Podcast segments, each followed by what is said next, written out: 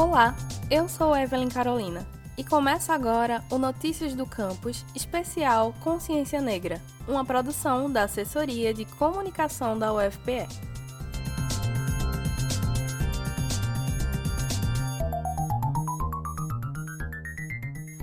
Esta semana, o Notícias do Campus traz para você uma série especial em comemoração ao mês da consciência negra. Ao longo da semana, vamos falar sobre as contribuições de algumas personalidades negras para a música, educação, movimento LGBTQIAP+, ciência e arte.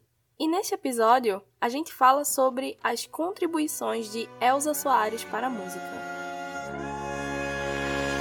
Mil nações moldaram minha cara minha voz uso para dizer o que se cala. O meu país é meu lugar de fala. Nascida no subúrbio do Rio de Janeiro na década de 30, Elza Soares deixou sua marca na música brasileira. Apesar das dificuldades que passou ainda muito jovem devido a um casamento precoce, Elsa começou sua vida artística na Rádio Tupi, quando conquistou o primeiro lugar no programa de calouros de Ari Barroso. Quando piso no primeiro degrau, cara, aquele batalhão, aquele auditório, mas rindo muito. Ele disse, boa noite. Eu disse, boa noite. O que, que você veio fazer aqui? E quem disse que você canta? Ele disse, eu estou dizendo isso aqui, eu canto. E então me responda uma coisa de que planeta você veio. Aí foi quando as lágrimas desceram, doendo mesmo. Do mesmo planeta seu, senhora. e qual é o meu planeta? Disse, planeta fome. Cara, quando acabei de falar isso, todo mundo sentou. Na metade da música, o Ari Barroso me abraçou e disse: Senhoras e senhores, neste exato momento nasce uma estrela. É inegável que ela continua sendo uma referência não só do samba, como também da MPB. Isso sem falar na luta que travou durante sua vida contra o machismo, a violência contra a mulher e o racismo. Elsa deu voz às minorias, mulheres, negros, LGBTQIA+, todos eles foram, de certa forma, representados por meio das obras memoráveis da artista. Apesar de ter começado a carreira aos 13 anos, foi só em 1959 que Elsa Soares gravou seu primeiro disco, Se Acaso Você Chegasse.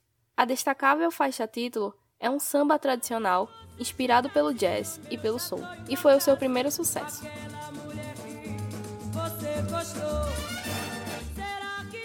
E muitos anos após o começo da sua carreira e com o fim do relacionamento com Garrincha, Elsa cantou sobre a violência que viveu.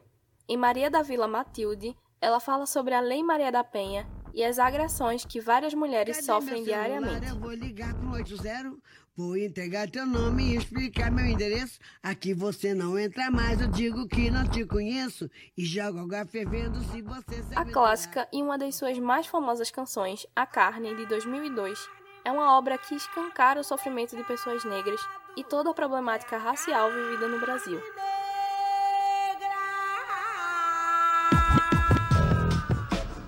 Suas obras são incontáveis. Elsa foi e ainda é uma grande estrela que deu inúmeras contribuições para a cultura e música negra e continua eternizada como uma mulher negra que cantou aquilo que vivia.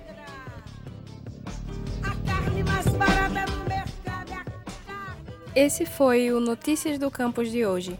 Acompanhe tudo o que acontece na UFPE através do nosso site ufpe.br/agência.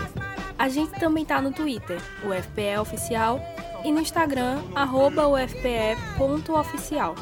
E não esqueça de seguir o Notícias do Campus no Facebook e Spotify.